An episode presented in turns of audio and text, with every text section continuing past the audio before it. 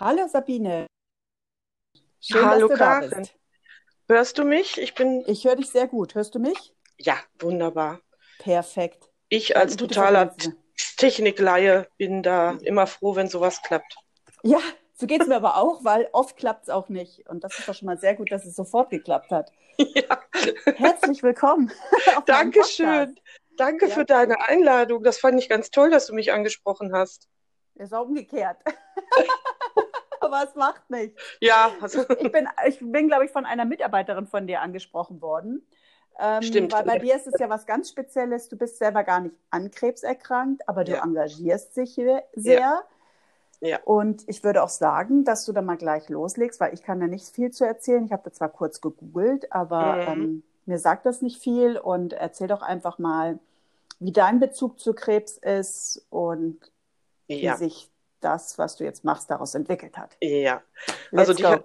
Ich, ich, äh, ich habe ein Start-up-Unternehmen äh, mit ins Boot genommen. Also ich hatte keine Mitarbeiterin von mir, es ist ein selbstständiges Unternehmen, die habe ich beauftragt, mir bei Mhm. dem äh, äh, ja, Instagram und überhaupt Social Media Auftritt zu helfen, weil ich gehöre zur älteren Generation. Ich bin da überhaupt nicht fit drin. Und Ja. äh, ich brauchte einfach junge Leute im Boot, äh, die mich da unterstützen, weil auf dem konventionellen Weg sind wir überhaupt nicht erfolgreich gewesen. Ja. Es ist so, also ich, mein Name ist Sabine Lötz, ich lebe in Dortmund, ich bin 62 Jahre alt, äh, Mhm. habe in meinem Leben schon die verschiedensten äh, Berufe ausgeübt. Ich bin aber gelernte Kauffrau und Betriebswirtin und Mhm. habe auch lange Elternzeit gemacht, äh, weil mein Mann Karriere gemacht hat und dann wollten wir nicht beide unsere Kinder fremdbestimmen. Mhm. Äh, deswegen habe ich eine sehr unterbrochene Erwerbsbiografie. Hatte Mhm. schon als ja, junge Frau in der Familie Berührungspunkte mit Krebs, weil eine Cousine von mir viel zu jung mit 40 Jahren an Brustkrebs gestorben ist. Mhm. Aber, ähm, und dann erkrankte meine Mutter in den 80ern, äh, Ende der 80er an äh, Gebärmutterhalskrebs, Mhm. ist operiert worden, hat das überstanden, hat, Mhm. ist therapiert worden danach, hat das über, gut überstanden. Und äh, ja, Ende der 90er ist mein Schwiegervater an Krebs gestorben. Äh, aber eigentlich war das auch, es gibt so eine Mischung aus Alterskrebs auch. Also Mhm. im, im hohen Alter ist einfach die, die Voraussetzung, dass man Krebs erkrankt. Erst recht, mein Vater war, äh, mein Schwiegervater war über 40 Jahre Bergmann. Äh, Mhm. Also sowieso schon äh, ganz große Voraussetzung für Schädigungen im Körper und Mhm. er ist äh, knapp 80 geworden, also eigentlich schon recht alt. Ja. Und dann ähm, erkrankte mein Vater, auch bei ihm war es Krebs. Der äh, hatte dann auch äh, eine relativ kurze äh, Pflegezeit zu Hause. Also hat hat es lange geschafft, noch ein eigentlich ein qualitativ ho- hochwertiges Leben zu führen Mhm. und durfte zu Hause sterben mit Pflegedienst in Gegenwart von einem großen Teil der Familie. Also das war ähm, auch mit Anfang 80. Ah, ja, Zwischendurch ist meine Mutter an Darmkrebs erkrankt. Mhm. auch operiert worden vor 13 Mhm. Jahren Mhm. und äh, hat das auch überstanden. Okay. Also äh, sie hat Gene in sich, die also an, einfach überraschend und bewundernswert sind, weil sie hat letztes Jahr eine zweite Darmkrebserkrankung mit Oh Gott. 90 überstanden. Sie Nein. lebt heute immer noch selbstständig, alleine mit Unterstützung äh, von Pflegedienstleistungen und ähm, tragischerweise von meiner vor kurzem verstorbenen Schwester, die war so ihre Sozialbetreuerin. Das hat Mhm. uns jetzt gerade alles wieder so ein bisschen außer Bahn geworfen. Die ist aber Mhm. nicht an Krebs gestorben, Mhm. äh, aber auch ganz plötzlich. Ähm, aber meine. Mutter lebt also mit überstanden drei Krebserkrankungen mit einer hohen Lebensqualität immer noch äh, sehr selbstständig in ihrer Wow. Wohnung mit äh, viel Unterstützung. Also das ist eine ganz erfreuliche Entwicklung. Mhm. Mein Thema, also ich bin selber, toi, toi, toi, klopf auf meinen Kopf, äh, nicht krebserkrankt. Ich hatte einen Tumor äh, in den in der 90er, der war aber gutartig, der musste aber operiert werden. Dadurch äh, habe ich sehr starke Komplikationen gekriegt. Da habe ich äh, bis heute zu tun. Das äh, beeinträchtigt mich manchmal ähm, und deswegen muss ich auch öfters mal ins Krankenhaus, aber da kann ich gut mit umgehen. Äh, wie gesagt, es war kein Krebs Wo war der Tumor, wenn ich fragen darf? am, an der Leber. Okay. Mhm. Mhm. Ich, ich, war eine der ersten Frauen oder ja, eigentlich der ersten Frauen hier in Nordrhein-Westfalen, die diese etwas diffuse äh, Tumorgeschichte hatte. Äh, und ähm, wenn Radiologen schon Fachbücher wälzen müssen, weil sie nicht genau wissen, was das nur eigentlich ist, dann spricht das viel dafür, dass mhm. das noch, äh, noch nicht eine sehr bekannte Geschichte ist. Der war nur dann so groß, dass man mir also gedringend geraten hat, ihn operieren zu lassen. Mhm. Was ich dann gelernt habe, ist, dass die Leber ein Organ, das einzige Organ in unserem Körper ist, was sich regeneriert. Aha. Ah, ja, Kann, das wächst nach, gell? Das wächst nach. Mhm. Also man hat mir den ganzen rechten Leberlappen weggenommen und äh, mhm. äh, die linke äh, Leberseite ausgeschabt. Äh, und äh, es ist nachgewachsen, wobei ich dann äh, irgendwann gedacht habe, wann weiß die Leber, wann sie aufhören muss zu wachsen. Also da kommen mhm. einem so Gedanken. Und ähm, aber danach habe ich leider Komplikationen gekriegt, war Dauergast im Krankenhaus, weil ich mich selber vergiftet habe, weil die Gallengänge äh, durch Vernarbung verengten und mhm. Äh, alle schlechten Stoffe im Körper verblieben. Das war keine schöne. Oh, oh. Vor allen Dingen hatten wir gerade kleine Kinder. Das ja. war auch in unserer Familie alles sehr beeinträchtigend. Ja, das glaube ich. Und in der Phase kam das auch, als wir die Kinder dann bei den Großeltern verteilt hatten, äh, dass der Schwiegervater an Krebs, also sich herausstellte, dass er schon voller Krebs war. Mhm. Äh, also das auch noch zeitgleich passierte. Das mhm. war also eine sehr stressige Zeit auch für meinen mhm. Mann. Mhm. Und äh, mein Mann ist 2007 an Krebs erkrankt. Bei ihm hat man ein Nierenkarzinom festgestellt. Mhm. Und die Behandlung beim Nierenkarzinom ist Niere weg. Heute mhm. würde man vielleicht auch eher Nierenerhaltend noch operieren. 2007 Niere weg, wir haben ja zwei, ja. Kann man ja auch mit einer leben ja. ähm, und Krebs auch weg. Mhm. Keine weitere Therapie danach mhm. äh, und natürlich beobachtet. Mhm. Äh, aber er war soweit gesund, hat sich da sehr schnell von erholt, hat damals beruflich nochmal neu durchgestartet, hat sich als Unternehmensberater selbstständig gemacht, weil er diese stressigen äh, Führungsjobs, die er vorher hatte und wo er weltweit unterwegs war, auch nicht mehr leisten wollte.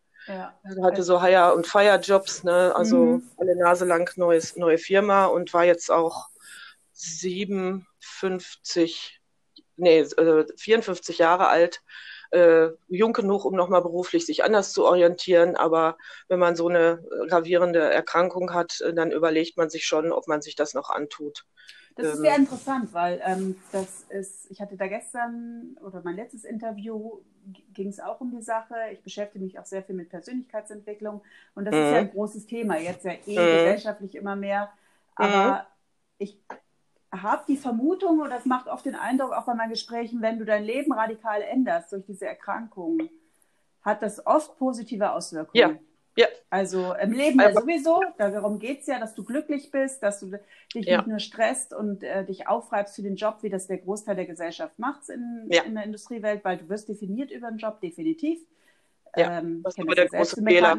Ja, es ist, ja, ich, ich schon immer anders getickt das ist schwierig in der Gesellschaft, weil du wirst sehr ja. den Job definiert. Aber ich weiß. Es ist interessant, ich, ich komme da nur drauf, weil es auch so mein Thema mhm. geworden ist ähm, weil ich kannte die Persönlichkeitsentwicklung nicht. Hätte ich das schon vor 20 Jahren gewusst, so geht es vielen. Aber das finde ich mm. interessant, auch gerade mit 54 ja. in der Gesellschaft, äh, nochmal sich zu trauen, durchzustarten. Auch gerade, ja. wenn man, man wird ja sehr, oh, du hast so eine gute Position, du bist so wichtig, bla bla. Toll, ja, schön. Und scheint ja auch Bullshit. zu sein. Bitte? Bullshit. ja, ich finde auch Bullshit, aber die Welt ja, dreht sich noch so. Es kann sich schon. ich denke, äh, da hat unsere momentane Situation äh, da sogar was Positives, weil sich da einiges ändert. Absolut. Weil sich Werte Absolut. verschoben haben. Das äh, sehe ich so von Beginn an. Aber mein Mann war ein Kämpfer. Der hat mhm. Äh, ähm, also er hat seinen Vater in den Tod begleitet, hat seine Mutter unterstützt, mhm. äh, äh hat meine äh, äh, unsere ganze Familie immer unterstützt. Toll. Hat eine, auch eine Cousine äh, jung verloren an Krebs. Also wer mhm. war jemand. Aber ich muss gestehen, äh, das ist mir erst im Nachhinein aufgegangen. Er hat mir aber auch, wir sind äh, Anfang der 80er äh, zusammengekommen, haben äh, Ende der 80er geheiratet, ähm, haben also noch über Silberhochzeit erlebt hinterher. Ähm, er hat mir mal irgendwann vor vielen, vielen Jahren gesagt, er hätte das Gefühl, er würde nicht alt. Das okay. habe ich vergessen und das mhm. ist natürlich dann alles wieder hochgeploppt. Also er mhm. hat den mhm. genommen, operiert worden, ähm, hat beruflich neu durchgestartet. Er hat über solche über Operationen überstand er auch ganz gut. Er hatte wirklich mhm. eine gute Heilhaut, wie man so sagt. Also er hat einfach die Konstitution und der Wille war da. Also mhm. der verlor sich nicht. Er hatte zwar, wenn er Männerschnupfen war, war er typisch wehleidiger Mann, aber wenn es um gravierende Sachen ging, da war der innerhalb drei Tagen am liebsten schon wieder zu Hause von der mhm. Intensivstation weg, was, dass ich schon bremsen musste manchmal. Aber der überstand das wirklich gut. Mhm, mh. Und äh, dann ist 2010 mein Vater gestorben und ich war in, in der, äh, also jetzt, das war jetzt aber auch, es war belastend, es war traurig, aber es war auch, sagen wir mal, der normale Gang. Er war 83 mhm. Jahre alt, er durfte mhm sterben. Meine Mutter hat äh, durch mich ganz viel Unterstützung erfahren, war sie jetzt erstmal völlig hilflos. Ähm, doch dem in, äh, mit dieser Situation nicht zurechtkam. Wir hatten noch mhm. eine andere Verwandte, ähm, die, eine Tante meines Mannes, die so zweite Mama war, die Schwester seiner Mutter, die auch äh, gerade schwer äh, im, da niederlag. Da war irgendwas gemacht worden, die war auch schon Ende 80 und mhm. ähm, da ist, sind Komplikationen gewesen, die lag auf, auf, auf einer Intensivstation. Also wir waren alle schon so ein bisschen sehr stark involviert in den, was da in der Familie passierte, mhm. neben den normalen Begebenheiten, die sowieso so, so passieren. Und mhm. äh, kurz vor der Beerdigung meines Vaters brach mein Mann nachts zusammen, mhm. rief mich, äh, äh, wusste auch nicht, was mit ihm war. Es, äh, er, ihm war total schwindelig. Er konnte, äh, man musste sich übergeben. Also es war Alarm angesagt. Ich habe dann auch sofort Notarzt gerufen. Mhm. Ähm, es war eine, unsere älteste Tochter war schon aus dem Haus, die jüngere und unser Hund haben da ein bisschen hilflos äh, das alles über sich ergehen lassen müssen, dass da mal zig Leute im Haus waren, Türen ausgebaut wurden, um, um meinen Mann, der groß und schwer war, aus dem Haus zu transportieren. Mhm. Und äh, war natürlich auch erstmal äh, keine genaue Diagnose, weil es war mehr so Schwindel. Es kam scheinbar vom Kopf, äh, aber ähm, keine eindeutige Aussage. Ich bin dann mit äh, nachgefahren äh, ins Krankenhaus und ähm, er kam dann erstmal kriegte bestimmte Medikamente und, und kam natürlich äh, zur Beobachtung. Dann mhm. wohl die Nacht noch, nachdem ich aber schon äh, ihn wieder verlassen hatte, ähm, noch auf die Stroke Unit äh, ähm, äh, Abteilung, also spezielle Schlaganfallsabteilung, mhm. weil es dann doch der Verdacht bestand, dass es ein Schlaganfall gewesen sein konnte. Wie sich herausstellte, war es das nicht. Mhm. Äh, es war einfach nur ein Anfangsverdacht. Aber mhm. auf jeden Fall äh, hatte sich aufgrund eben, dass keiner genau wusste, was ist es, alle möglichen Untersuchungen. Ähm, er sollte dann eigentlich noch ins MRT, das ist ja dieser, dieser Magnetresistent, äh, äh, also ich kann den Namen jetzt auch gerade nicht, kennt ja, also, ja, so groß wie so bei Krebskranken. Ja. Äh, und er war klaustrophobisch, der konnte nicht da rein. Mhm. Und äh, dann haben sie ein normales CT gemacht und haben irgendwas entdeckt mhm. im Kopf, mhm. was äh, eben nicht so ganz äh, eindeutig war, wo auch mal gesagt wurde, mein Mann war jetzt aber auch so, dass er quasi sich selber entlassen hat. Äh, es gab Komplikationen mit dem äh, in, in einer anderen Klinik. Wir leben hier in Dortmund, gibt es große Kliniken. Mhm. Er war in, in, in einem Teil, Teil des Hauses und am anderen äh, Standort war seine Tante. Und mhm. äh, ich konnte mich auch nicht um alles kümmern, weil ich keine mhm. Vollmachten hatte. Da gab es ein mhm. bisschen Komplikationen. Und äh, ihm ging es soweit wieder gut. Mhm. Äh, hat er sich entlassen selber und ist aber dann doch ein bisschen verunsichert gewesen und hin und her. Und äh, weil es hatte schon geheißen, es könnte eine Hirnmetastase sein. Mhm. Äh, also dass doch äh, Nierenkarzinom, wenn der Krebs dann wiederkommt, äußert sich in Hirnmetastasen. Mhm. Der mhm. äh, Krebs wandert also dann durch den Körper und äußert sich durch eine, einen Tumor dann im Kopf. Und wir hatten damals das, den, den glücklichen Zufall, dass unser Nachbar, äh, der war der Klinikdirektor der Neurochirurgie. Hm. Ich habe meinen Mann Männer muss man ja manchmal ein bisschen überreden, sanft gezwungen, zu seinem Nachbarn zu gehen und ihm zu erzählen, was mit ihm passiert ist und was die eventuell davor gefunden haben. Mhm. Weil es war die gleiche Klinik, wo mein Mann drin war, wo er äh, eben als Neurochirurg tätig war. Ich mhm. sagte, der ist doch bestimmt äh, vernetzt und hat auch von zu Hause aus Zugriff auf Daten und weiß ich nicht was genau da. So war es nämlich auch. Mhm. Und er vermutete dann auch äh, und ordnete dann auch weitere Untersuchungen an, dass es also ein, eine Krebsgeschichte ist. Mhm. Und ähm, um die Sache ein bisschen abzukürzen, ich konnte, ich hatte 2010 arbeitete ich äh, äh, und durch die ganze Geschichte vorher mit meinem Vater, das war jetzt noch eine Belastung, die war normal. Ich hatte aber auch einen recht stressigen Job und dann noch die Geschichte mit meinem Mann und äh, Kinder waren ja auch noch da. Ich habe also nicht mehr weiterarbeiten können. Mhm. Ich habe dann äh, irgendwann auch echt einen Burnout gekriegt, weil das mhm. alles zu viel wurde.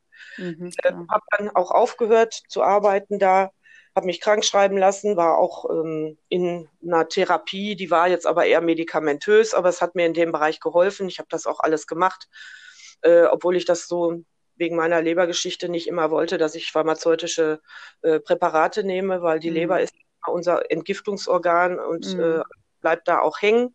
Und wenn ja. man da vorbelastet ist, dann ist man da ein bisschen vorsichtiger, aber es war einfach zu dem Zeitpunkt. Ich habe gedacht, ist jetzt mhm. egal, du bist ja auch auch ein bisschen fit bleiben, äh, ja, um auch zu Hause weiter da zu sein.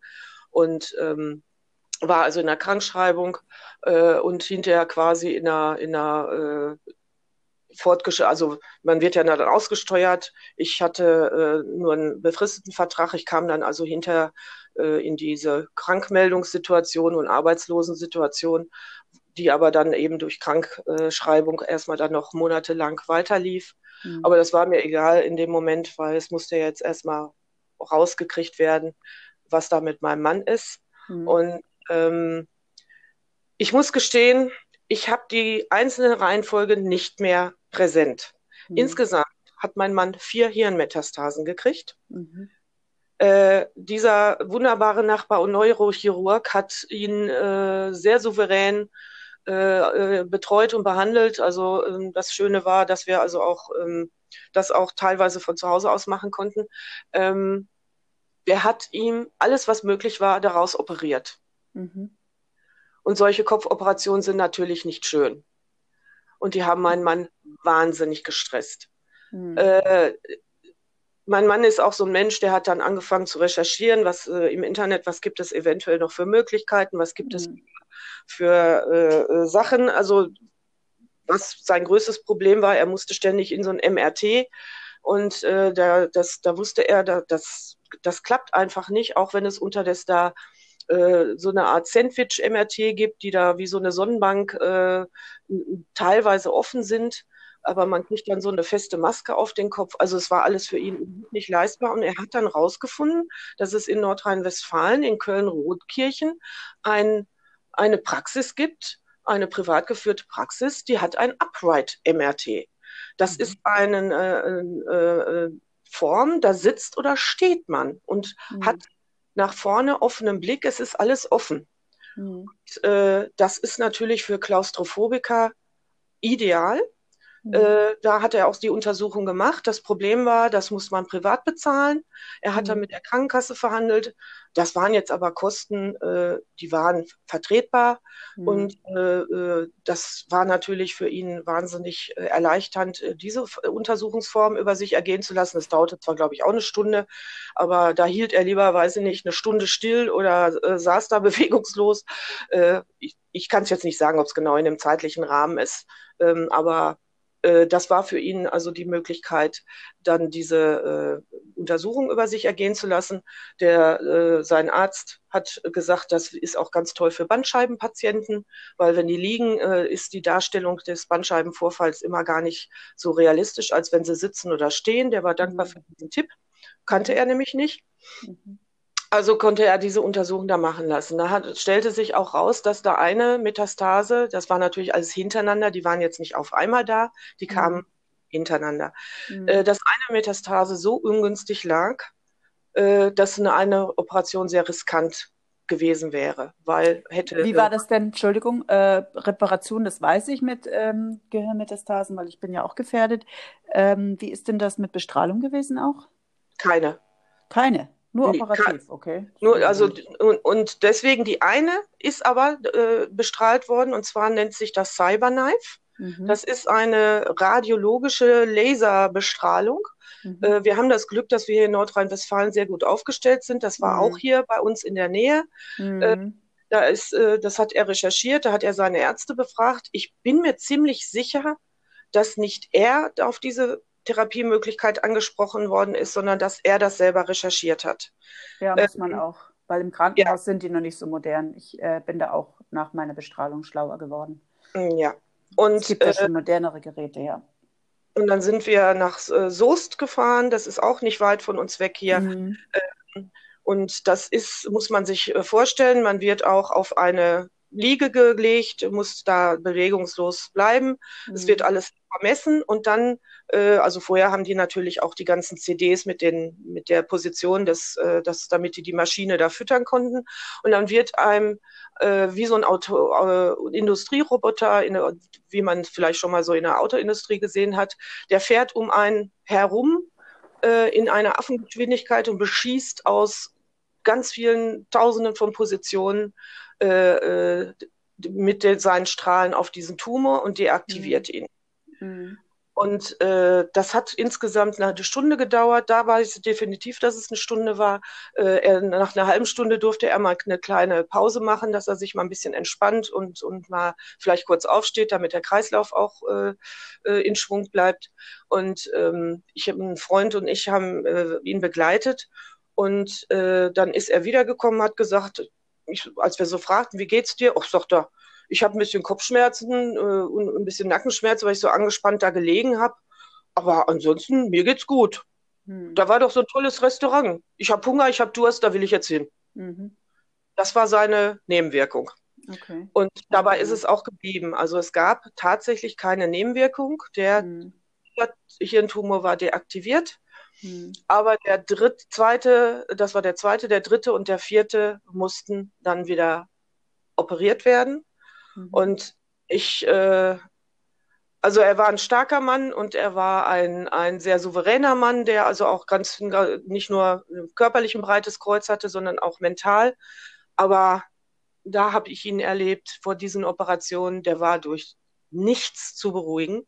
Mhm. Äh, selbst äh, man kriegt ja dann Beruhigungsmittel davor. Er hat mich auch weggeschickt, weil ich konnte es auch gar nicht mehr ertragen. Mhm. Er hatte so Angst, weil sein Kopf war sein Kapital. Mhm. Und ähm, er war jetzt kein großer Sportler, er war jetzt, äh, aber trotzdem hat man ja eine wahnsinnige Angst davor, dass man da beeinträchtigt wieder hervorkommt. Ich glaube, wenn du selber. Der Kopf ist das Gehirn, natürlich. Das ist ja. äh, die Schaltstelle vom ganzen Körper. Na, da ist das Sprachzentrum, da ist das ja. Bewegungszentrum. Und ähm, das hat ihn wahnsinnig gestresst. Äh, und äh, ich habe echt gedacht, allein der überlebt das schon wegen dieses ganzen Stresses überhaupt nicht. Mhm. Und die Operationen sind alle super verlaufen. Also das, der Operateur ist wirklich, äh, aber gut, aber auch der beste Chirurg kann natürlich mal Fehler machen.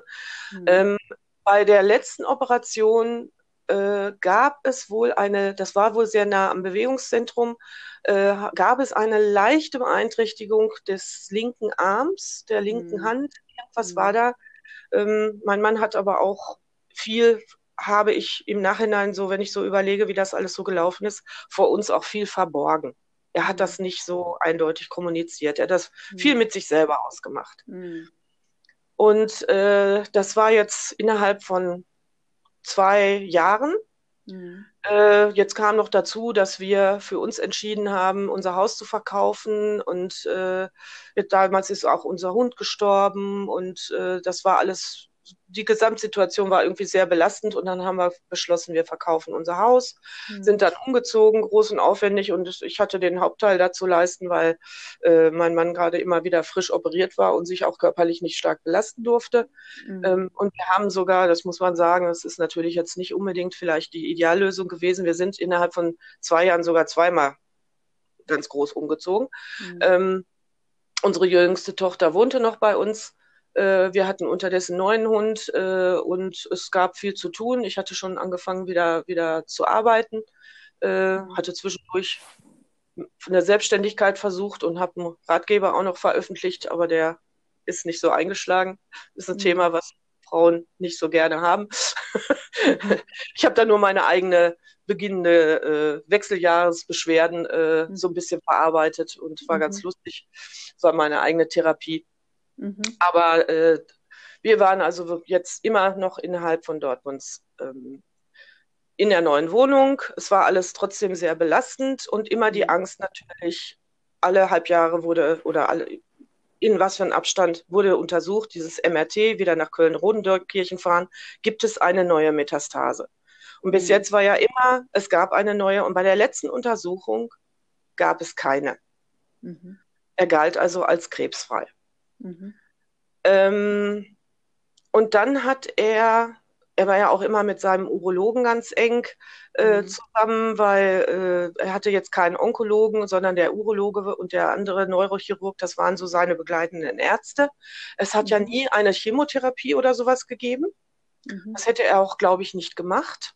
Mhm. Äh, und dann gab es ein Medikament, äh, das irgendwie ähm, im Körper auch dann wohl verhindert, dass sich eventuell neue Metastasen bilden.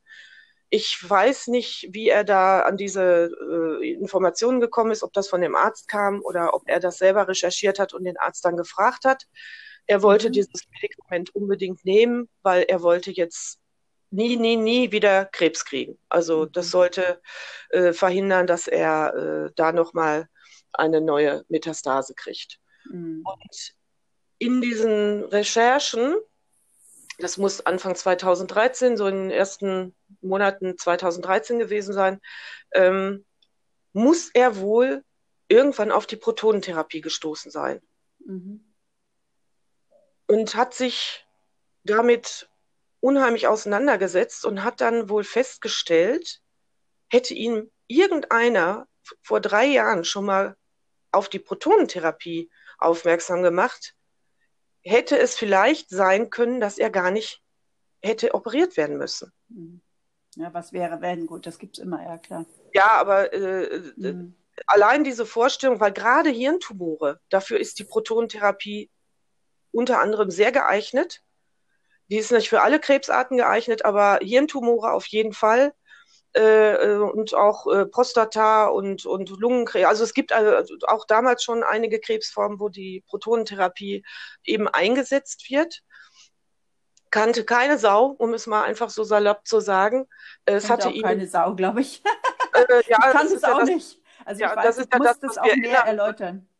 Das, äh, das ist also auch eine Strahlentherapie Mhm. die aber anders als radiologische Strahlen, also das ist Physik und mehr verstehe ich da auch nicht. Es tut mir leid, da bin ich mhm. auch nur Laie. Ähm, mhm. Protonenstrahlen, die gibt es seit den 50er Jahren. Also mhm. ich habe Ingenieure in meinem Leben kennengelernt, die kennen Protonenstrahlen. Es wird mhm. also im Ingenieursbereich, in der Elektronik oder weiß ich nicht was, gibt es die Protonen schon lange. Das ist mhm. also nichts, kein Hexenwerk, was neu erfunden wird. Irgendwann in den 90ern oder, oder eher stellte man wohl auch fest, dass man die in der Medizintechnik anwenden kann. Mhm. Und ähm, Protonen äh, haben, die müssen natürlich auch wie, wie alle Strahlen äh, mit einer riesen Energie irgendwie in diese Konzentration gebracht werden. Das, da steckt dann natürlich dann ein Riesenapparat hinter. Mhm. Ähm, aber die haben die Eigenschaft, im Gegensatz zu radiologischen Strahlen, Radiologische Strahlen äh, bestrahlen ja das gesamte Gewebe, das befallene mhm. Gewebe und das gesunde Gewebe. Mhm. Und dadurch schädigen sie ja auch, äh, natürlich in, nur in geringen Dosen, aber es kommt ja immer darauf an, wie viel Bestrahlung man da so abkriegen muss, mhm. ähm, auch das gesunde Gewebe. Mhm. Die Protonen sind in der Lage, durch diese extreme Geschwindigkeit, die sie entwickeln können und ihrer ganz speziellen Zusammensetzung, dass sie nur das ge befallene Gewebe bestrahlen und das gesunde Gewebe schonen. Mhm. Die bremsen quasi hinter dem Tumor ab. Mhm. Und diese Eigenschaft ist natürlich gerade für, für, für Tumore, die an, an, an, an Stellen sitzen, wo die an der Wirbelsäule oder weiß ich nicht, wo die nicht operabel sind oder ganz schwer, äh, nur mit ganz schweren ein, äh, äh zusätzlichen äh, Nebenwirkungen und, und Beeinträchtigungen operabel sind, ähm, sehr gut geeignet. Ja. Ähm, mein Mann hat recherchiert, es gab, also 2013 hat er das entdeckt. Seit 2009 äh, gibt es oder gab es, muss ich jetzt unterdessen sagen, in München eine Praxis oder eine, eine, ein großes Therapiezentrum, mhm. was das machte. Mhm.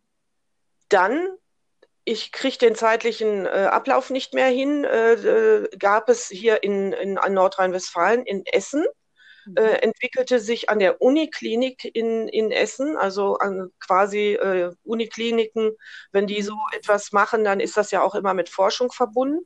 Äh, mhm. Äh, gibt es ein West westdeutsches Protonenzentrum seitdem, seit 2013. Mhm. Aber ich weiß nicht mhm. genau, wann die aufgemacht haben. Das muss irgendwie parallel gelaufen sein. Mhm. Ähm, in der Charité in Berlin, die ja nun mal die weltgrößte Klinik ist und äh, im Moment ja ganz prominente Patienten hat. Mhm.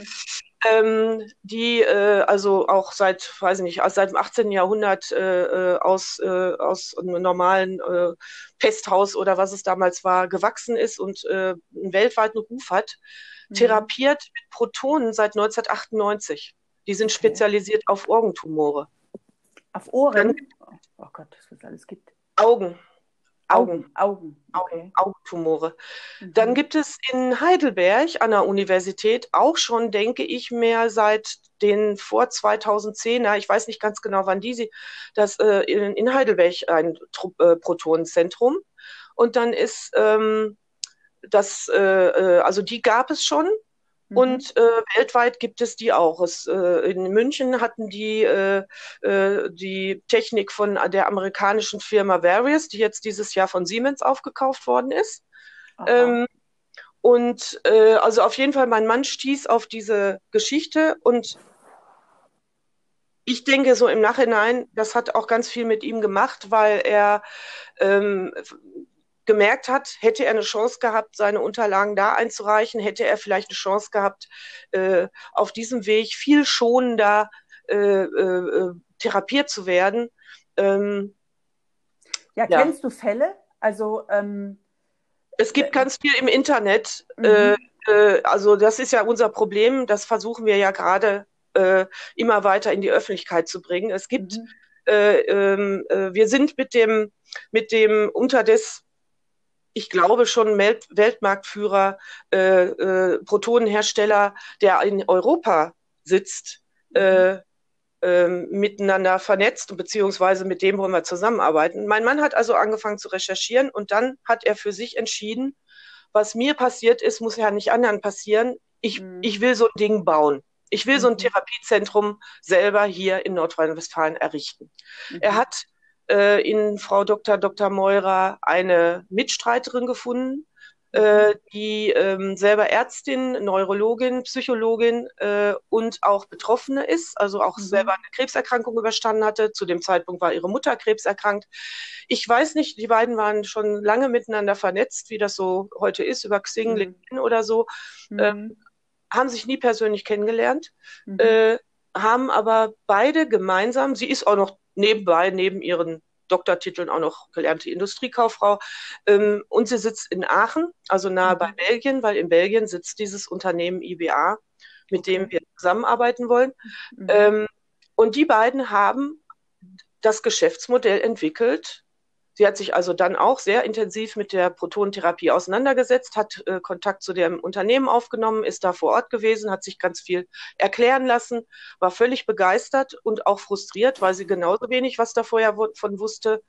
Äh, und dann haben die beiden einen Businessplan erstellt. Mhm. Äh, und der ist Anfang Oktober fertig geworden. Mhm. Und dann wollten sie in die Investorensuche gehen und dann stirbt mein Mann. Mhm. An einem Herzinfarkt. Ganz Herzinfarkt. plötzlich. Oh. Ganz. Mhm. Wir haben an dem Morgen noch telefoniert. Äh, also sie war auch völlig entsetzt. Äh, ich habe den an dem E-Mail-Verkehr gesehen, dass gerade in den letzten Tagen den Businessplan quasi fertiggestellt hatten. Sie wollten auch äh, nicht nur das, dieses Protonenstrahlgerät da integrieren, sondern auch ein Diagnosegerät. Da hatte man ihr zu geraten von dieser Firma IBA. Das heißt, der Patient kriegt die Diagnose, die Geräte sind miteinander vernetzt und kann gleich quasi die Therapie kriegen. Ähm, und ganz kurz, ähm, ähm, wir reden ja über Krebskranke. Das heißt, mhm. was ich gerne wissen möchte, ähm, warum glaubst du oder weißt du, weil du dich ja damit beschäftigst, mhm. das nehme ich mal an, von dem Mann übernommen, seinen letzten Willen. Ja, ja, ja. Ähm, ist es nicht so publik? Ist es teuer? Ist es zu effektiv? Also woran liegt es? Und also welchen Krebspatienten hilft es an erster Stelle? Ist es dann so Gehirnmetastasen? Gibt es da viele geheilte Menschen oder wie sieht das aus? Ähm, äh, also viele Fragen. Also ja. Äh, begonnen so jetzt äh, es war in München das, äh, die haben auch, kann man heute noch im Netz finden, veröffentlicht, äh, äh, wo das geholfen hat, in bei welchen Krebstherapien das geholfen hat. Es wurde zeitgleich mhm. immer weiter daran geforscht. Mhm. Ähm, das Westdeutsche Protonenzentrum in Essen hat sich mhm. spezialisiert. Die haben da eine ganz tolle engagierte Kinderärztin als Leiterin auf mhm. Kinder, die Krebs erkranken. Das mhm. hilft nämlich, also auch die Protonen sind unheimlich geeignet für den noch wachsenden Organismus, weil die so Treatment sind. Mhm, mhm. Und äh, also von den Kosten her ist eine Protonentherapie äh, für Krankenkassen vergleichbar mit einer Chemotherapie oder sogar noch günstiger. Und okay, Chemo ist teuer, gell? Ja.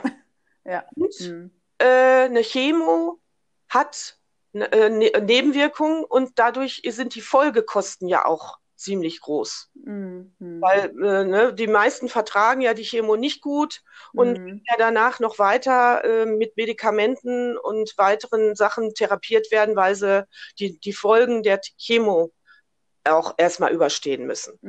Mhm. Das fällt ja. bei den Protonen weg. Mhm. Und ähm, wir haben dann, also ich bin nach einer Schockpause, fast ein Jahr haben wir, bin ich dann eingestiegen, mhm. äh, weil, äh, und äh, die Frau äh, Dr. Dr. Meurer, die ist seit den letzten äh, 30 Jahren als Unternehmensberaterin tätig, die hat ein sehr großes Netzwerk. Mhm. Wir haben mhm. also versucht, Investoren zu kriegen, weil es ist schon eine riesen, es ist eine dreistellige äh, Millioneninvestition, die man da tätigen muss. Darf ich mal ganz kurz fragen, warum ähm, möchtet ihr was eigenes aufbauen? Es gibt ja was in Essen höre ich heraus. Und das wird, ja. wie wird das durch Spendengelder, durch, durch Stiftungen, wie wird das denn finanziert? Oder wird das schon von der Uniklinik mitgetragen? Es wird äh, sich, also Unikliniken, das habe ich mittlerweile erfahren, müssen mhm. sich die Geldgeber selber suchen. Mhm. Die Pharmaindustrie ist da meistens auch äh, als, als Geldgeber mit drin und ansonsten läuft das über Stiftungen oder sie müssen wirklich Sponsoren suchen. Mhm. Dann sind die aber auch ganz eng an die Vorgaben gebunden. Okay. Ähm, diese, diese, also ich, was, wie es bei der Charité läuft, kann ich nicht sagen. Die Charité hat aber auch aufgrund äh, eigentlich ihres eigenen Weltrufes vielleicht schon äh, viel mehr Möglichkeiten, an Gelder mhm. zu kommen. Äh, es ist ja unterdessen auch noch in Marburg und mhm. in Dresden weitere mhm. Produkttherapiezentren entstanden an den Universitätskliniken. Ja. Und warum macht ihr das einfach das Thema nicht mehr publik, anstatt gleich ein eigenes. Zentrum zu gründen? Was, das, äh, ja, das, das ist ja das Mühselige. Wir haben dann festgestellt, mhm. es, es, gibt einen sehr starken Lobbyismus. Wir sind an die ja. Landespolitik gegangen, wir sind an die Bundespolitik gegangen, wir sind an die Wirtschaft gegangen, wir sind ins mhm. Ausland gegangen. Wir haben festgestellt, es ist hier scheinbar ein sehr starker Lobbyismus der Pharmaindustrie, oh, die ja. kein Interesse daran hat, dass es solche Therapieformen gibt, weil da verdienen sie ja nichts dran. Ja, das kennen wir ja, das alte Thema, ja. Chemo ist ein glänzendes Geschäft. Ja. Hm, das äh, machen sie ja äh, die individuelle, ne, die, die gengesteuerte äh, äh Chemo entwickeln sie, da stecken sie ja auch selber ganz viel Geld in die Forschung. Mhm. Und äh, sie, sie, äh, es ist nach wie vor das Thema, was ganz stark unterstützt wird. Mhm. Ähm, und ich habe unterdessen Ärzte erreicht, ich habe Rückmeldungen von Krankenschwestern, äh, wo man also ganz bitter, bitter, bitter sagen muss, der Patient interessiert nicht. Und das, wenn man aufgeklärt ist, ein aufgeklärter Mensch, müsste man das eigentlich wissen. Das ist ganz klar. Ja. Ähm, Aber die Pharmaindustrie ist. Jedenfalls kriegen wir ganz, Geschäft. Ganz schwierig ähm, äh, diese, diese ähm, äh, Investitions Investitionsgelder, die mhm. äh, äh, wenn man auf der Firma IBA Belgien äh, googelt, die haben unterdessen auch eine super deutsche Internetseite, vorher war es mhm. Englisch und Französisch, die mhm. bauen weltweit, weltweit und europaweit ein Therapiezentrum nach dem anderen. In unserer Nachbarschaft in England werden, glaube ich, gerade fünf gebaut. Mhm. und, und in, in, in äh, Spanien ist jetzt das erste gebaut worden. In Österreich ist, gibt es eins, in der Schweiz gibt es eins, in der Tschechei gibt es eins. Es, überall wird gebaut, nur nicht bei uns. Mhm. Wir sind wie, wie hat es mir letztens einer gesagt, wir sind wie das gallische Dorf. Mhm. Und wie kann man denn, kann man sich denn mit Protonen über die Krankenkasse behandeln lassen? Also es gibt ja wie Charité, du hast ja die ganzen, kann man, ja. könnte man das? Oder ist also es schwierig? Ist, von Anfang an ähm, gab es Krankenkassen, die haben diese Therapieform übernommen die mhm. AOK zum Beispiel.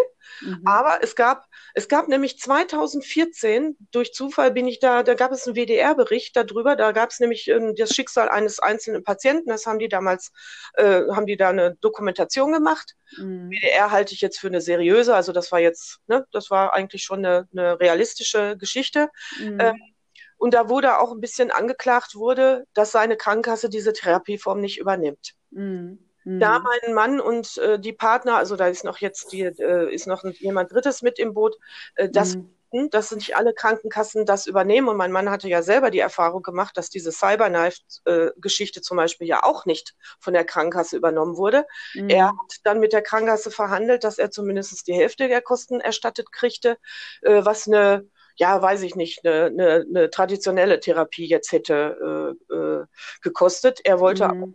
zu dem Zeitpunkt ihm bekannte technisch versierteste haben. Hm. Äh, wir haben aber auch gesagt, äh, wir haben Eigentum, äh, wir, ne, also wir würden, weiß ich nicht, einen Kredit aufnehmen oder weiß ich nicht was. Leib und Leben ist wichtiger als, als äh, äh, also wir hätten es auf jeden Fall bezahlt. Ne? Mhm, ähm, mhm. aber äh, das hat ihn auch sehr gestört und deswegen haben die bei ihrem Businessplan auch gleich entwickelt, dass sie eine Stiftung gründen wollen. Äh, es war jetzt noch nicht klar, in welcher Form. Mhm. So weit waren sie noch nicht. Ähm, mhm. Ich weiß heute, dass es eine Unternehmensstiftung sein müsste, äh, mhm. die sich aus den Gewinnen dieses äh, Therapiezentrums speist, äh, um äh, den Menschen diese Therapieform zukommen zu lassen, die das nicht erstattet bekommen. Mhm. Also das war schon mal die Grundsatzidee, die sie mitentwickelt haben. Mhm. Damit also je wirklich jeder davon profitieren kann. In München war das tatsächlich, wie sich dann ähm, auch durch Recherchen so ein bisschen rausstellte, eher eine Klinik so für Privatpatienten, mhm. also für solvente Patienten. Mhm. Äh, aber natürlich gab es da auch den ein oder anderen Fall, der durchaus von seiner Krankenkasse da ganz normal diese Therapieform bezahlt gekriegt hat. Und mhm. ich habe in den letzten Jahren erfahren, äh, dass immer mehr Krankenkassen eigentlich diese Form auch bezahlen. Mhm. Also mhm. daran muss es nicht scheitern. Aber keiner weiß davon. Keiner? Es und, ist äh, Schulmediziner sagen es ja nicht und wissen es wahrscheinlich selbst nicht mehr. Du musst dich heutzutage selber schlau machen. Es ist unsäglich. Ich habe seitdem mhm. diese Therapieform. Ich habe damals jemanden kennengelernt, der mir, als ich dann von der Krebserkrankung meines Mannes erzählte, mir auch sofort schon von der Münchner Klinik erzählt hatte. Wo ist die denn? Da, Oder war die denn? Also ich wohne äh, ja in München. Äh, die, oh, oh. Das war die, die Hans Rinnecker. Ich weiß jetzt nicht, in welchem. Also, das war, du kannst sie aber immer noch recherchieren. Das ja, ist die ja, ich. Rinnecker Therapiezentrum. Äh, äh, die ist im Dezember geschlossen worden. Die ist genau Ach. zehn Jahre gelaufen. Der Hans Rinnecker, der hat da selber 70 Millionen reingesteckt. Oh, der ist aber dann nach sieben Jahren oder was, ähm, der war jetzt auch äh, als, als Facharzt, als Radiologe und als äh, Leiter aber ist er nach sieben Jahren, weil er Betriebswirtschaft, also irgendwie sind da Fehler gemacht worden, dann ist, ähm, es war ja Various, äh, die Technik von Various, von der amerikanischen Firma, mhm. äh, und dann ist, sind andere Menschen daran bestellt worden. Ich habe auch gesehen, die haben dann auch Kombinationen von Protonentherapie und Chemotherapie angeboten. Mhm. Also da, aber auch da kann man eine Chemotherapie verkürzen wenn man mhm. die Protonentherapie mit einsetzt. Also es ist auf jeden Fall schonender für den betroffenen Patienten. Mhm. Und ähm, dann ist aber äh, die insolvent gegangen. Meine ähm, Partnerin, die äh, Frau Dr. Meurer, die hatte da einen Artikel gelesen, äh, hat mir das sofort geschickt äh, im, im Anfang diesen Jahres, dass äh, durch die Presse ging, es wäre, wären eben zu wenig Patienten gewesen äh, und es wäre ja noch nicht erforscht genug. Das war die offizielle Version. Okay. Dann äh, habe ich mitbekommen, dass äh, ein Oberarzt der Dr. Thanasis äh, eine mhm. Petition gestartet hat. Ich habe das bei Facebook dann mitgekriegt. Äh, und als ich weiter darüber recherchiert habe, der hat also versucht, die Landespolitik noch ins Boot zu nehmen. Der ist von seinen Patienten überrannt worden. Und dann habe ich wochenlang versucht, diesen Mann zu kriegen über Facebook, über LinkedIn. Ich habe da seine Profile gefunden und der hat sich nie gemeldet. Und ich habe gedacht, ich stalk den armen Menschen. Mhm ich habe dann weiter recherchiert und bin dann irgendwie über andere Kanäle tatsächlich an ihn rangekommen und habe ihn dann äh, per Telefon kennengelernt. Er hat sich dann bei mir entschuldigt, gesagt, er wäre überrannt worden von seinen Patienten und auch überrannt worden von der ganzen Situation, weil am Anfang Dezember hätte man ihn noch, weil er da irgendein Jubiläum hatte, noch groß gefeiert in der Klinik. Mhm. Und Ende, Ende Dezember haben sie alle erfahren, wir machen zu. Also mhm. sagt er, mhm. wir waren selber alle völlig geschockt. Mhm. Und mhm. Jetzt steht ja in der Presse, Protonen sind angeblich sind noch nicht erforscht genug und und und. Er sagt da, ich sage Ihnen jetzt ganz offen, Bullshit. Hm, da steckt wahrscheinlich wieder die Pharmaindustrie dahinter, oder? er sagt, es sind, es sind, äh, es gibt, das hat er mir offen so gesagt, es gibt Vorbehalte von Ärzten, ja. den Patienten zu empfehlen. Mhm. Heidelberg gehört mit dazu. Mhm. Heidelberg empfiehlt es auch nicht. Die, die machen das selber da, aber sie, sie raten quasi davon ab. Stopp, Heidelberg ist doch ein großes onkologisches Zentrum, auch staatlich gefördert in der Pharmaindustrie, oder? Wenn ich das dunkel im Kopf habe. Ich kann was ich schon mal gelesen genau habe. Also aber ich bin da mal sehr kritisch. Also ja, die haben da wirklich. Äh, er sagte auch, gerade Heidelberg hat ganz viele Vorbehalte. Die ja, haben die Protonentherapie mhm. selber an ihrer Uniklinik, aber sie empfehlen sie scheinbar nicht. Mhm, mhm. Äh, ja, dann kriegen und, sie Druck. Ja, denke also ich mir mal. Ich glaube auch sehr an Lobby, also Lobbyismus. Ich bin Weil überzeugt. er die, für mich ist die Protonentherapie eine ideale Therapieform für bestimmte Krebsarten. Er mhm. hat mir dann mhm. ein paar Zahlen, sagt er, es sind mehr, also ich weiß, dass aufgrund äh, der Veröffentlichungen der Deutschen Krebshilfe ungefähr 500.000 neue Krebserkrankungen im Jahr passieren. Er hat jetzt ein Zahlenspiel gemacht von 300.000, sagt er, es gibt 300.000 neue Krebsfälle pro Jahr. 20 Prozent sagt er, ist auch niedrig gerechnet. Sagen wir, 20 Prozent dieser Krebserkrankungen sind Protonentherapie geeinigt. Das mhm. sind 60.000 Menschen. Mhm. Aber äh, diese ich meine sogar, dass halbe Menschen Million erkrankt an, an, an Krebs. Ja, deswegen, dann wären es 100.000 Menschen. Mhm. Ja. Und selbst wenn es andere Zahlenspiele sind, ich habe auch nur was von drei oder fünf Prozent gehört, dann wären es aber trotzdem noch viele, viele tausend Menschen. Mhm. Und da reichen diese fünf Standorte, die wir in Deutschland haben, überhaupt nicht aus. Mhm. Ja, Wenn gut, es dadurch, dass es nicht weiterempfohlen wird. Eben, ich glaube, ja Ich glaube, Aufklärungsarbeit ist da viel wichtiger erstmal. Und deswegen, äh, ich, jetzt ist äh, die Frau Dr. Meurer, das darf ich äh, einfach offen mal sagen, die gehört ja auch schon, ich meine, ich bin auch schon über 60, aber die mhm. ist noch ein bisschen älter. Ähm, die ist auch sehr konservativ, die hat also auch wirklich auf sehr konservativen Weg, die hat sich mit Menschen getroffen. Äh, äh, wir haben also schon viel Geld investiert, wir sind zu dritt und haben ungefähr 165.000 Euro schon aus unserer Privatschatulle äh, investiert.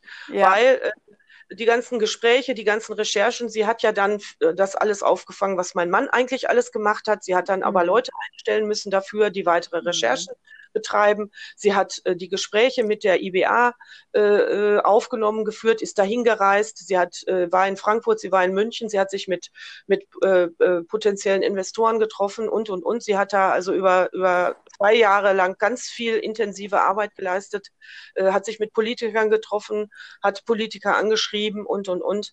Also ähm, ich habe da meinen Anteil auch immer geleistet, äh, weil ich äh, das einfach weiter auch vorantreiben wollte. Ich war da jetzt mehr oder weniger mehr im Hintergrund und habe ihre äh, sie da tun lassen aber aber meinen finanziellen Anteil dazu geleistet über die Jahre. Wir haben auch mal, als äh, die ersten Banken da schon Interesse hatten, mussten wir eine Einlage von 100.000 bringen. Äh, mhm. Die haben wir auch zu, zu dritt geleistet. Und ähm, unterdessen, wie gesagt, das Geld ist quasi weg, aber mhm. ich war bereit, das auch zu bezahlen und sie und ihr Partner auch. Und, äh, und dann stockte das Ganze, weil wir dann hatten wir eigentlich jemanden, der, äh, der großes Interesse hatte und das war so, schien äh, mit Erfolg und dann kam der Brexit. mhm. äh, weil das war, die hatten Hauptsitz in London und dann kam mhm. die große politische Verunsicherung. Die wussten alle mhm. nicht, bleiben wir da, bleiben wir nicht. Und das zog sich ja, wie wir nun alle wissen, zieht sich ja bis heute in die Länge. Mhm. Äh, dann ist das da auch wieder äh, gescheitert und ähm, ja, also auf jeden Fall. Und irgendwann hat, ist das Ganze so ein bisschen dann auch einfach äh, erstmal stocken geblieben. Äh, sie hatte schließlich auch noch anderes zu tun. Ich hatte auch äh, äh, meine Arbeit und wir haben es echt dann einfach ein bisschen ruhen lassen.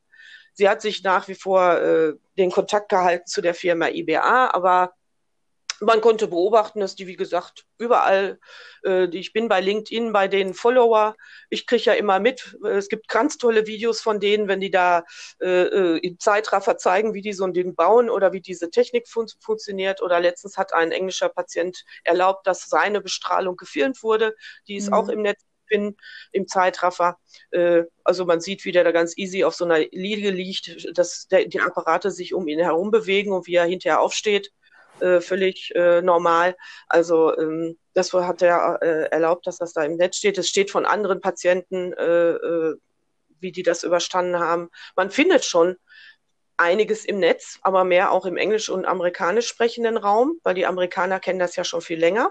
Mhm. Das Schulungszentrum von der Firma IBA, die ja in Belgien ihren Hauptsitz haben, ist auch in Amerika in mhm. einer Klinik ganz normal angesiedelt, wo mhm. dann jede äh, Radiologen, die in diesem, mit dieser Technik dann arbeiten, auf dieses Geräte dann auch geschult werden. Mhm. Und äh, dann kam dieses Paradoxe, als äh, dieser äh, Präsident, der hoffentlich nicht weitergewählt wird, äh, wiedergewählt wird, an die Macht kam, hat er ja eine Zeit lang äh, die Grenzen dicht gemacht und es durfte niemand aus dem arabischen Raum ins Land.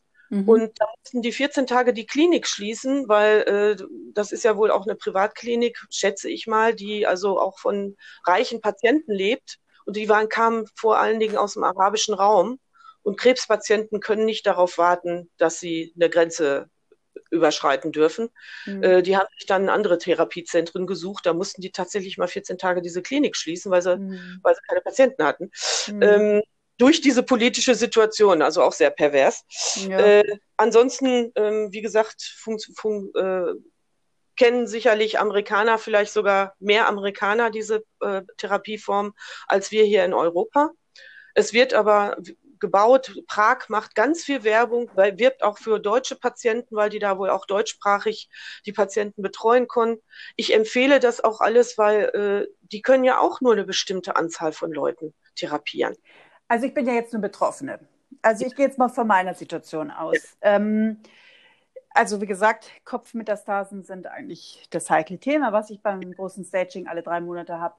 Ähm, ich persönlich, ähm, Werbefilme interessieren mich nicht. Also die Leute wollen alle was verkaufen. Ich ja. möchte, würde gern persönlich Menschen kennenlernen oder von Menschen hören. Es gibt YouTube-Kanal, man kann die interviewen, die können erzählen. Ich kenne solche Berichte. Es gibt Berichte, die sich selbst geheilt haben. Sowas überzeugt einen Krebskranken. Und ähm, wie das bei allen Sachen ist, ob das in Klimasachen ist, ob das in äh, Umweltsachen ist, äh, also der Käufer, der wir als ähm, Betroffene. Nicht nur eher Betroffene oder auch der Konsument, wollte ich sagen, ja. wir haben eine unheimliche Macht ja. eigentlich. Und also deswegen, deswegen, würde ich mich ich mehr darauf konzentrieren. Also ich würde jetzt auch, wenn ich das alles höre, ähm, wenn das alles zusammengefasst ist, was du erzählst, mit Erfahrungsberichten, ich glaube, dann kommt man viel, viel weiter, als wenn man da versucht, aus, aus, warum sollte man, also ich sehe auch den Sinn gerade nicht, da was aufzubauen. Das ist eine, klar, man will was bewirken, aber es gibt ja diese, diese, ähm, es gibt ja alles. Man muss erstmal aufklären, die Gesellschaft und vor allen Dingen die Krebskranken. Und es gibt ja alternative äh, Vereinigungen oder wie gesagt YouTube. Wir sind ja mit unseren modernen Medien, haben wir so viele Möglichkeiten das, das ist wichtiger, finde ich. Weil ich als, ja, eben, als ja, Konsument oder Krebsbetroffener kann ja nur dann, dann gehe ich zu meiner Krankenkasse, dann gehe ich zu meinem Onkologen, dann ja. rede ich drüber, dann bestehe ich drauf, weil ich weiß, boah, das hilft mir wirklich oder kann mir helfen. Aber da brauche ich auch die Beweise, weil ich will auch kein Versuchskaninchen sein. Natürlich, natürlich. Also das ist genau die Idee, die ich dann entwickelt habe. Ich bin, ich bin ja nun die ältere Generation, die ja nicht mit den digitalen Medien aufgewachsen ist. Das ja, ist nicht so verstehe, ganz bin ich auch nicht. Ich bin und, 50. Ja, okay, aber du bist ja. noch um etliches jünger, um, um aber ich, ich, es ist also nicht so ganz meins. Mhm. Aber ich habe natürlich verfolgt, dass äh, Influ dass es Influencer gibt, dass es, äh, dass es Geschichten gibt, wo die Leute eben eine Crowdfunding-Kampagne gestartet haben. Mhm. Und, und, und dann habe ich ähm, mich mit der Frau Dr. Meurer da beraten und die sagt, das ist ja so überhaupt gar nicht meins. Mhm. Die hat es auf den äh, konventionellen Weg versucht, aber, und da habe ich gesagt, wir, wir stehen jetzt hier, haben zwar schon viel Geld investiert, aber wir, wir haben ja noch nichts erreicht. Mhm. Jetzt ist eben die Frage, machen wir noch weiter? Und dann ist meine Idee, wir versuchen das jetzt über die Medien mhm. oder machen wir einen Haken hinter. Mhm. Sie hat sich auch mit ihrem Partner beraten. Wir haben alle drei entschieden, wir versuchen es jetzt über diesen Medienweg. Mhm. Und ich habe dann festgestellt, ich habe ja wie gesagt das Glück gehabt, dass ich diesen Dr. Da, äh, Bagazunis ähm, äh, ein paar Mal schon sprechen durfte und ich wollte mich jetzt mit ihm auch noch mal wieder in Verbindung setzen. Der musste sich natürlich jetzt auch wieder einen neuen Job suchen. Er ist jetzt wieder normal als Radiologe tätig in der mhm. Fachpraxis und nicht mehr als Protonenfachmann, weil es da mhm. in München ja auch keine Praxis gibt und in der mhm. Umgebung. Mhm. Ähm, und er wollte da bleiben. Er hat seine Familie da. Äh, aber äh, ich, ich habe dann für mich entschieden, ich versuche das jetzt und ich habe keine Ahnung. Ich gebe das zwar in meinen Netzwerken, ich bin hier also jetzt ähm, in diesen klassischen Netzwerken vor Ort mhm. äh, äh, äh seit Jahren äh, stark unterwegs, äh, weil mich das einfach interessiert, weil ich äh, immer wieder neue, gern neue Menschen kennenlerne, weil ich auch äh, Jobs hatte, die, das, das passte das und äh, ähm, damals auch wegen meines Ratgebers. Also ich hatte viele Gründe, äh, einfach mal mehr ne, äh, auch persönlich in Business-Netzwerken hier unterwegs zu sein. Ich bin hier in Dortmund sehr gut vernetzt, mhm. immer drüber gesprochen, aber das reicht ja nicht. Das ist, bleibt ja dann relativ regional. Mhm. Ähm, ich selber bin da eben nicht fit drin und habe dann äh, im März oder irgendwann äh, April habe ich mich entschieden, habe auf einem Business-Treffen eine junge Frau, die Vivian Koch, kennengelernt. Mhm. Ähm, die hat mich angesprochen, weil darf ich, äh, äh, glaube ich, sagen, äh, dass sie auch selbst betroffen ist, schon als sehr junger Mensch, was ich ganz mhm. tragend finde. Ähm, mhm. Und die kannte, und die wohnt hier in der Region und die kannten es auch nicht. Und das hat mich so erschreckt, mhm. dass sie als junge Betroffene keine Ahnung hatte, dass sie quasi am gleichen Wohnort so eine Therapieform hätte, theoretisch mhm. können. Mhm. Ähm, Zumindest äh, war, war, es in der Nähe, aber ist ja egal. Wir, mhm. wir haben ja hier, äh, das ist, Ruhrgebiet ist ja alles hier sehr nah beieinander. Und, ähm, und da habe ich gesagt, okay, ich äh, versuche es jetzt auf dem Weg. Ihr seid auch mehr der Spezialist in den Medien äh, präsent zu sein. Da habe ich keine Ahnung von und ich habe auch keinen Bock, sage ich ganz ehrlich, mir das alles anzueignen. Da mhm. nehme ich mir die Unterstützung. Wir, ja, ist ja richtig so. Ne, wir machen eine Geschäftsbeziehung. Ich zahle das im Moment äh, äh, im Moment selber, ähm, aber das ist es mir wert, weil äh, ja und ich habe gesagt, ich, ich setze mir so eine ungefähre Deadline, wie lange sowas äh, dauern sollte. Ähm, aber wie, ich bin ja überhaupt kein Instagram-Fan, also ich muss da sagen, da bin ich völlig unbeleckt. Ich habe so ein bisschen Problem mit dieser gesamten Selbstdarstellung. Das ist überhaupt nicht ja, mein. Ja, habe ich genauso. Äh, äh, ist auch ein, ein heißes Thema bei ich, Instagram. Hat alles Vor- ja. und Nachteile. Ich empfehle ja. aber wirklich, ganz ehrlich, wo die Leute auch Krebskranke und so weiter googeln und, und ja. äh, wo man mehr erreicht, in der genau. Thematik genau. auch. Genau, das YouTube. machen wir ja. YouTube, nee, YouTube. Ja. Echt, okay. YouTube. Okay. YouTube. Macht Videos, stellt Videos rein, die Leute ziehen die sich rein. Es gibt. Google mal Krebs unter YouTube, was da ja. auftaucht. Ja. Ich habe auch also, meinen Podcast. Also YouTube erreicht die meisten Menschen und ich würde wirklich. Den könnt, Schritt werden kennt, wir jetzt gehen. Hm. Kennt ihr Menschen wirklich, die diese diese Behandlung Nein, das ist das Problem. Ich das kenne sie. Das ist der Ansatz für mich. Da, das, also ganz das, ehrlich. Ja, ich weiß. Äh, das, das, deswegen, das, das ist so ein sperriges Thema. Ja. Und äh, äh, du, du kriegst, also ich habe durch den Dr. Bagazunis, der hat mir natürlich äh, Statements von seinen Patienten ähm, und, und äh, äh, ich kann ihn auch noch mal fragen, äh, ob er immer noch Kontakt zu Patienten hat, ob er mir ja. persönlichen Kontakt verschafft. Das werde ich auf jeden Fall tun. Aber das so Erstaunliche ist, ich muss offen zugeben, ich habe jetzt so viel über dieses Thema recherchiert, ich habe da so viel drüber erfahren, aber ich habe bis jetzt, ich habe es selber so oft weiterempfohlen, aber ich habe keine Rückmeldung, ob es irgendjemand tatsächlich gemacht hat. Und gemacht das, oder auch erfolgreich auf, auf die Dauer ja, natürlich. Hinaus, weil, ja. ich mein, also ich äh, kenne nur die Berichte aus, aus, aus äh, äh, die im Netz eingestellt sind, wo ganze Geschichten sind, äh, äh, ganze, ganze Blogs sind, also, wo, wo äh, auch eben Instagram, äh, das, da habe ich mich schon durchgeforstet und habe äh, da Geschichten gefunden. Das, war jetzt vor, vorwiegend äh, Prostatakrebs, weil es da wohl auch sehr, sehr äh, effektiv ist, äh, die über ihre Therapien geschrieben haben.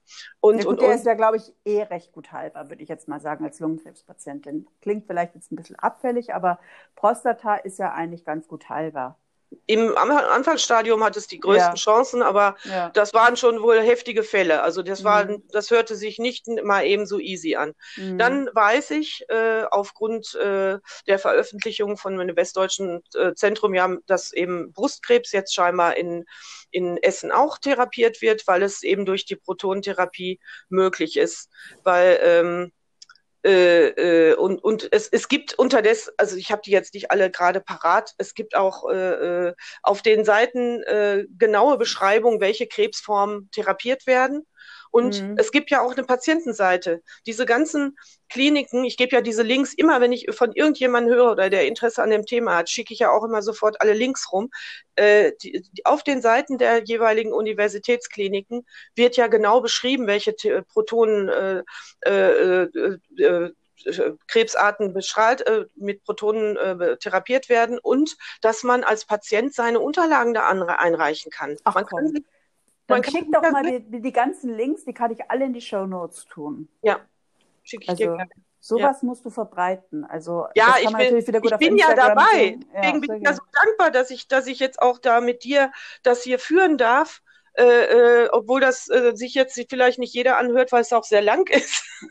Ja. du gibst uns ja ganz viel Freiraum, unsere Geschichte wirklich zu erzählen. Ich habe mir ja schon den einen oder anderen Podcast von dir angehört, aber man muss auch ganz viel Zeit mitbringen. Ja, natürlich muss man beim Podcast. Aber das ist ganz fantastisch, dass du das machst. Und das ist ja das, was ich wo ich jetzt schon die nächste Einladung habe von jemandem und äh, wo ich jetzt äh, auch gestern mit Vivian gesprochen habe, ähm, äh, dass ich eben, ich bin ja da vielleicht auch eher der Bremser bis jetzt gewesen. Ich bin jetzt nicht diejenige, die ja äh, irgendwelche Selfies irgendwo äh, reinstellt oder so, aber sagt sie, wir müssen mehr in dieses Medium gehen. Ja, ich sag, ich, ja, ich, habe, also, ich überwinde mich und tue es auch, weil ich mir es unheimlich wichtig ist, dass die Leute zumindest darüber Bescheid wissen. Ich weiß auch nicht, ob ich dieses Therapiezentrum tatsächlich tatsächlich noch selber baue.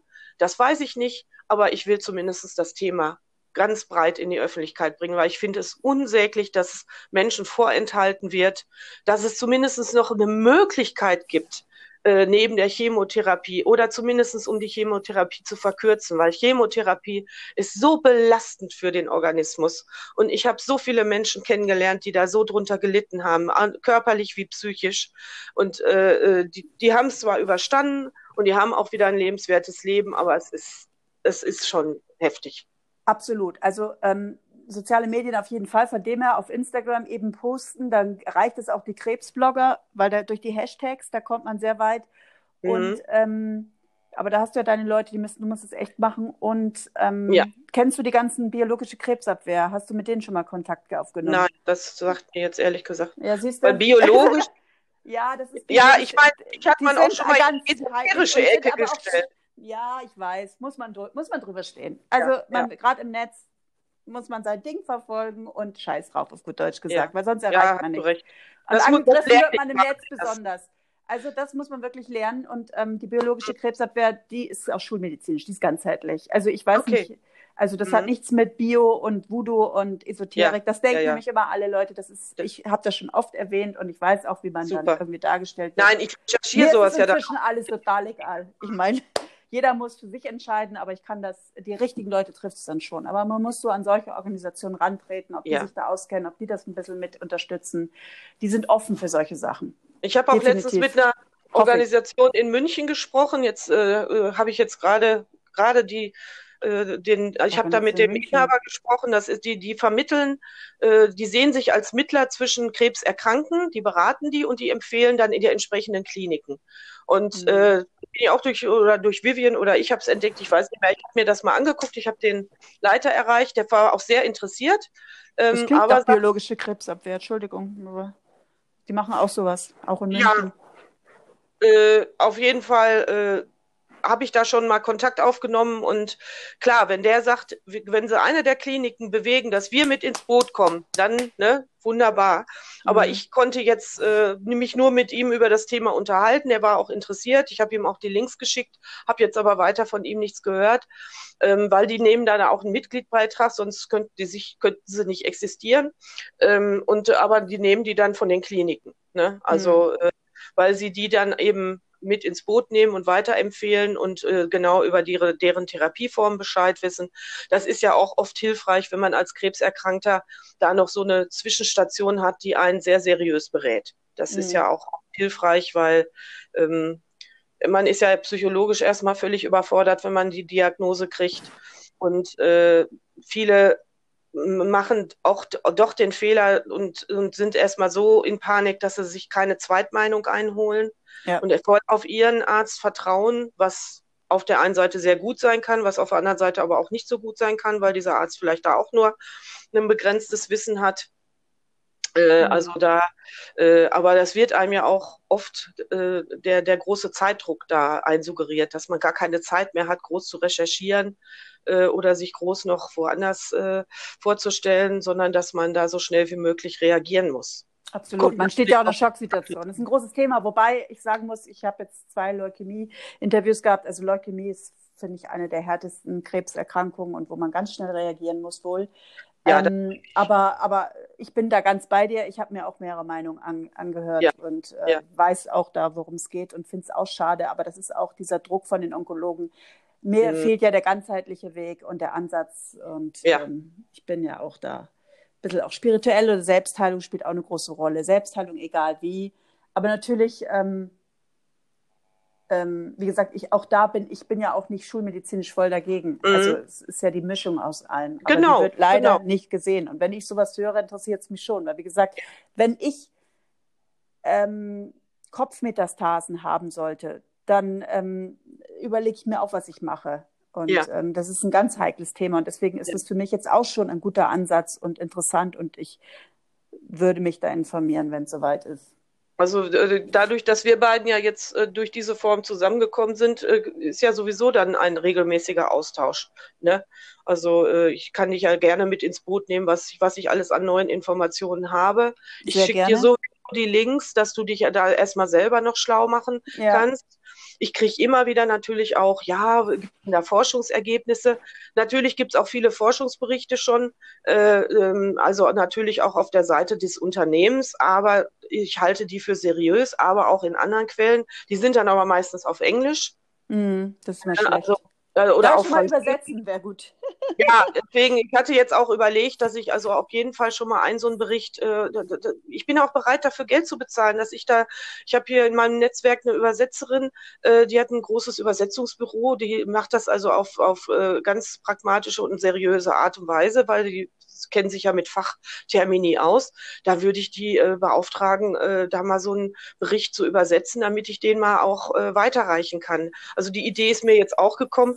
Ich, ich, für mich ist es ja auch trotzdem alles ein bisschen Neuland. Ich, ich, ich lerne jeden Tag neu oder werde mhm. drauf stoßen, da könntest du noch was äh, machen, da könntest du noch. Äh, und äh, das ist aber auch das, was ich total spannend finde. Ich meine, ich habe noch so einen kleinen Job nebenbei. Ich habe mich mhm. selbstständig gemacht mit einer Produktberatung.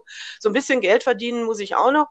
Aber mhm. äh, dadurch, dass ich das selbstständig mache, habe ich die große Flexibilität und das finde ich ganz fantastisch. Mhm. Ähm, der Tod meiner Schwester hat mich jetzt im Moment völlig aus der Bahn geworfen. Mhm. Äh, ich will auch gerade noch eine Lösung für meine Mutter finden. Mhm. Aber trotzdem, ich bleibe bei diesem Thema dran. Äh, ich mhm. bin froh, dass ich die Vivian habe, äh, die zumindest mir in dem Bereich, wo ich mich echt reinfuchsen müsste, äh, mich sehr unterstützt. Und die hat auch schon gesagt, wir müssen demnächst mal zusammenkommen und kleine mhm. Filmchen drehen. Okay, mhm. mache ich. Ja, ja, genau, genau. ne? Ja, wirklich. Also, ja, das ist der richtige Ansatz. Mhm. Ich möchte dieses Thema absolut voranbringen, weil das finde mhm. ich, äh, das, das habe ich auch an den Rückmeldungen, die ich schon erfahren habe, mitbekommen.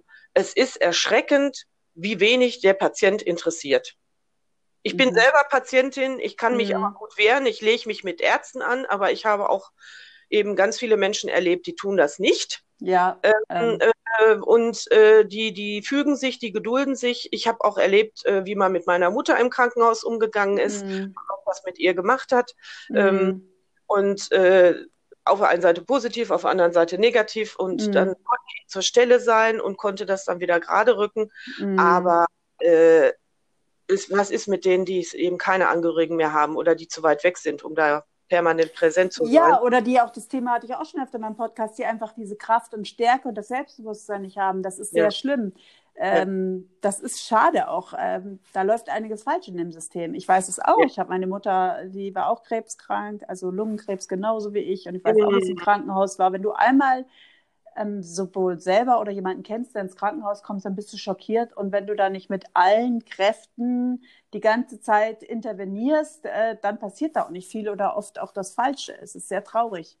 Und ich will nicht mal also den Ärzten immer die Schuld geben, es ist einfach, das ganze System geht, ist irgendwie, geht falsch. Also ich sage ja, für Chemo kriegst du eine Menge Geld, ähm, für andere Sachen, die wichtiger sind, gibt es gar kein Geld. Das ist, äh, wir sind ein reiches Land, reiche Krankenkassen ja, und trotzdem ja. denkst du manchmal, wo bist du denn da? Ja, das ist aber traurig, wirklich. aber wahr. Ja, ja. Ähm, und dann noch unser zwei, zwei Patientensystem, ne, Privatpatienten und der normale Kassenpatient. Natürlich. Äh, das war auch, auch immer Rolle. Das spielt auch noch eine Rolle. Ne, Absolut. Privatpatienten kriegen schnellere Termine, kriegen bessere Behandlung. Also auch dieses Zweiklassensystem, was wir hier haben, das ist unsäglich. Und ähm, ja, also. Ja, wir jauen zwar noch auf hohem Niveau, aber man könnte mit dem Geld, ja. was uns zur Verfügung steht, müsst, könnte es besser laufen. Aber ähm, dann ist natürlich der Lobbyismus spielt eine große Rolle. Haben wir auch in der Autoindustrie. Ja. Das ist ja nicht nur in der Pharmaindustrie, ja. nein, das ist ja in vielen Bereichen. Da müssen wir uns nichts vormachen.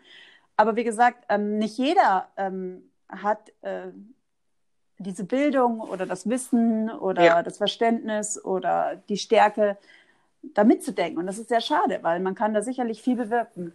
Ja. Aber Mai, es, es, trifft, es gibt genügend Leute, die wirklich sehr stark sind. Ich habe auch junge Leute hier in meinem Interview-Podcast schon erlebt. Das ist unglaublich. Das ist so toll, ne? Mhm. Ja, und ähm, ja. Gott sei Dank. Die es kann ich ja auf Instagram ansprechen. Es tolle Pfleger und Ärzte und es gibt tolle Patientenvertreter. Ja, es gibt ja auch, es, es, es gibt ja auch schon äh, durchaus den Anspruch der Kliniken. Also ich habe da auch sehr viel positive Erfahrungen. Ich bin ein Dauergast ja. in der Klinik. Ich habe da viele positive Erfahrungen gemacht. Und wenn es ja. eben keine, also es ist, wenn ich da wirklich Menschen getroffen habe, die wären besser Juristen geworden als Arzt, aber die hatten eben, weiß ich nicht, den richtigen Numerus Clausus oder wollten ja, auch ein Image Thema, haben. Ähm, ja. ja, ja, das ist einfach so. Also ich ja. hab, war in den letzten Jahren viel in der beruflichen Bildung unterwegs und habe Menschen äh, Perspektiven verschafft, äh, wo sie im Leben nicht drauf gekommen sind, weil man eben in Schubladen denkt. Ähm, mhm. Und äh, ich freue mich über jeden Menschen, der seine Berufung gefunden hat, weil ich das absolut finde, wenn jemand mit Leidenschaft sein und wenn's, äh, ne, das ist scheißegal welcher Beruf. Und ich habe diese Ärzte erlebt, aber ich habe eben auch gerade in dem Bereich die Ärzte erlebt, die sich da äh, deut drum um die, ihren Patienten interessieren. Und da habe ich auch äh, äh, mein, mein, habe ich auch schon mal einen hysterischen Anfall gekriegt, äh, um, um zu verweigern, dass die da irgendwelche komischen Sachen mit mir machen, ähm, wo ich dann mhm. kalt sich abgefertigt wurde, aber das äh, habe ich dann alles über mich ergehen lassen, nur um, um von denen wegzukommen. Ja. Und ich habe auch schon äh, Beschwerde eingelegt. Man hat einiges an Instrumenten, auch als Patient in der Hand, aber äh, es kostet Kraft. Es kostet Kraft. Und äh, es, äh, bei mir ist immer eine, eine gesunde Wut auch dabei. Mhm. Ja, kann ich nachvollziehen. äh, aber äh, es, ist, es ist ein bisschen auch eine Charaktereigenschaft. Mhm. Kann jeder so und meistens, man ist ja in einer, in in einer hilflosen Situation und auch mhm. oft in einer Situation, die einen sehr überfordert. Mhm. Und, äh, und dann weiß man auch manchmal gar nicht, was machen die da so ganz genau mit einem. Und dann erklären sie einem was, das hat man auch nicht verstanden. Oder eben man merkt, die haben gar keine Zeit dazu. Und mhm. das sind immer oft Situationen, aber ich habe da eben auch viele positive Erfahrungen gemacht. Also ich schimpfe nicht so auf Krankenhäuser. Ich bin jetzt auch zu Corona-Zeiten. Äh, ich muss jetzt demnächst auch wieder rein. Also ich habe da keine Sorgen. Ich fühle mich da sehr gut betreut. Die sind alle sehr aufmerksam, die sind alle sehr sorgfältig. Also das kann man ja. nicht pauschalisieren. Ne? Nein, ne? definitiv nicht. Es ist ganz klar, man redet dann schnell von der einen Seite, aber betone ich ja auch immer wieder klar. Also ja. die leisten auch viel und es gibt solche und solche, ja. wie in allen Berufssparten. Aber ich glaube genau. auch nicht an die Götter in Weiß. Die machen ihren Nein. Job und die machen einen tollen Job. genau. äh, aber so ist in der Wirtschaft auch klar. Es geht oft um Menschenleben, aber es geht ja auch oft daneben. Das liest man ja nur nicht. Also es ist ja nett, aber ähm, klar, die leisten Großartiges, das muss man auch wieder betonen. Es ist ja. ein knallharter Job. Dieser ja. Schichtdienst im Krankenhaus, ich sage ja, da auch da muss was geändert werden. Das ist ja für mich auch ein, ein, ein großes Steckenpferd. Also mhm. es geht ja gar nicht darum, ähm, dass wie doof oder schlecht jemand ist, sondern die Gegebenheiten sind ja auch so unterirdisch im Krankenhaus. Ja. Ich habe es ja selbst erlebt. Es ist hartes Brot da. Ja. Aber da kann also man noch ewig drüber philosophieren und diskutieren. Oh, also das wird echt Thema. langweilig für die Zuhörer. Ja. Das ist, sind einfach unsere persönlichen Meinungen. Mhm. Äh, wir können uns gerne nochmal irgendwie austauschen. Schickt mir bitte die Links. Ich werde das übernächste Woche veröffentlichen. Weil nächste Aha. Woche habe ich, ich mache wöchentlich einen Podcast, weil ja. nächste Woche kommt ein anderer. Ich hatte jetzt gerade erst einen veröffentlicht. Und dann schauen wir mal weiter. Sieh zu, dass du wirklich in den sozialen Medien das weiter vorantreibst. Super tu mit ich. den Übersetzungen auch. Mache ich. Ähm, und ganz dann, herzlichen Dank für dein, die Möglichkeit, das Interview mit dir zu führen. Ich finde das gerne. ganz gut, dass du das machst, weil es ist ja auch nicht ganz einfach, mit als Betroffener an die Öffentlichkeit zu gehen, aber es ist stark, was du da leistest. Finde ich toll. Oh, danke. Sieht nicht jeder so, aber ich freue mich darüber und ähm, Ach, ich habe jetzt das Selbstbewusstsein, für mich sehe ich das auch selber so. Ich sage, irgendwo mhm. muss man ja anfangen. Und wenn ich die Stärke genau. mitbekommen habe, dann will ich es nach außen tragen. Weil ich ja selber durch meine Erkrankung erst gemerkt habe, ich kannte Krebs, habe ich ja auch in der Familie zu Genüge. Mhm. Aber erst, äh, wie es dann auf der anderen Seite ist. Ja. Gut, ich danke Gut. recht herzlich, sehr interessanter Input. Ähm, ich verfolge es gerne weiter. Ich abonniere dich ja auch auf ähm, Ja, Instagram. danke schön auf Instagram. Hab dich abonniert, ja, und dann schauen wir mhm. mal. Ne, kleinen Schritten. Ich danke dir, alles Liebe, alles Gute. Ciao. Dir auch. Ciao. Danke.